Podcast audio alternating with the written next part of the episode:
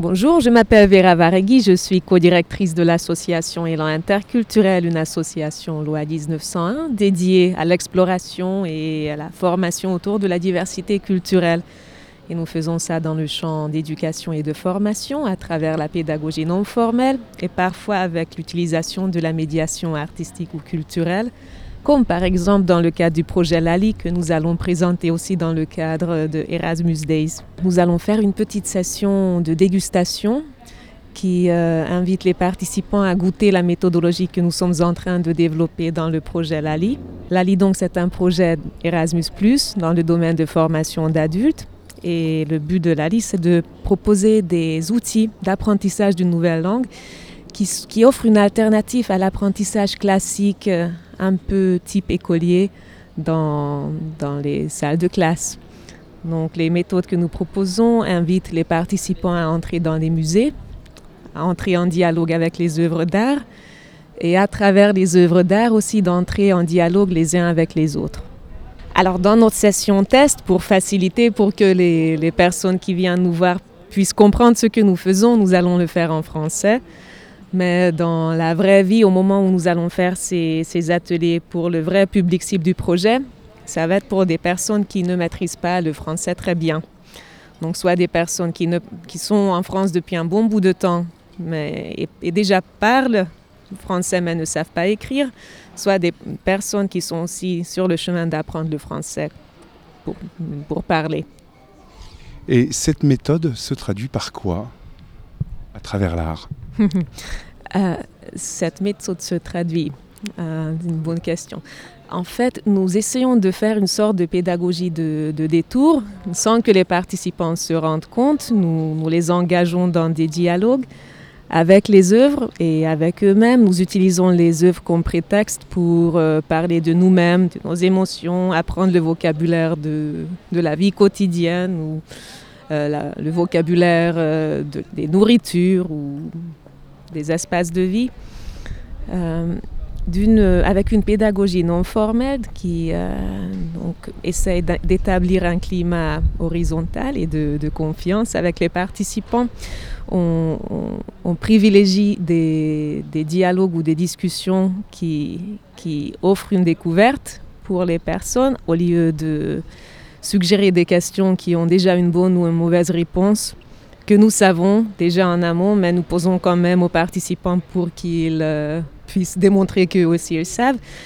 Euh, donc de cette manière, nous sommes un peu éloignés de, de l'interprétation classique de la médiation culturelle qui implique qu'on d'une manière, nous domestiquons les personnes étrangères ou, autres à, à, la culture française, à la culture institutionnalisée. Et au lieu de ça, nous, utilisons l'art comme prétexte de rencontre et de dialogue. Comment avez-vous établi cette méthode? Ah, c'est une méthode que nous sommes en train d'établir.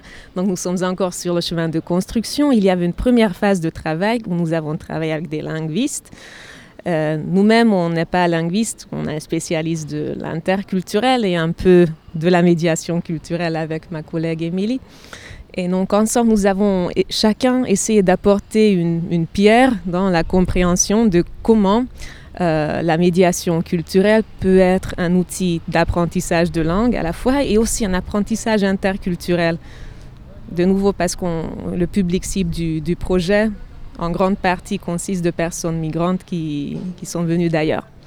Donc on a essayé de combiner ces, trois piliers avec beaucoup de réflexions théoriques et sur ces réflexions théoriques, nous avons commencé à construire des activités qui réunissent donc ces, trois piliers. Donc chaque activité a un but, disons, grammatical, un objectif de, vocabulaire, donc un certain certains mots qu'on doit apprendre par euh, une médiation, mais aussi il y a euh, des éléments méthodologiques, de la médiation, c'est-à-dire comment on s'engage avec un œuvre, pas d'une manière euh, très écolière ou académique où on donnerait euh, les informations concernant qui est l'artiste ou quelles sont les circonstances dans lesquelles les œuvres se sont construites, mais plutôt en cherchant des ponts entre l'observateur et l'œuvre d'art, en cherchant des manières d'inviter la personne à poser des questions, à, émettre des réflexions qui, parlent d'elles autant que de l'œuvre même.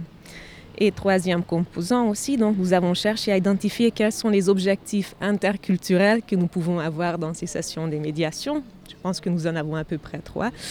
Donc on pense que la médiation pourrait, devrait être, euh, d'une manière classique, être un, un outil pour faire connaître ou donner accès à des éléments de la culture dominante aux, personnes, mais aussi important, un second objectif que de créer une occasion de, de, reconnaître les cultures, la pluralité des cultures des personnes qui sont présentes dans les sessions.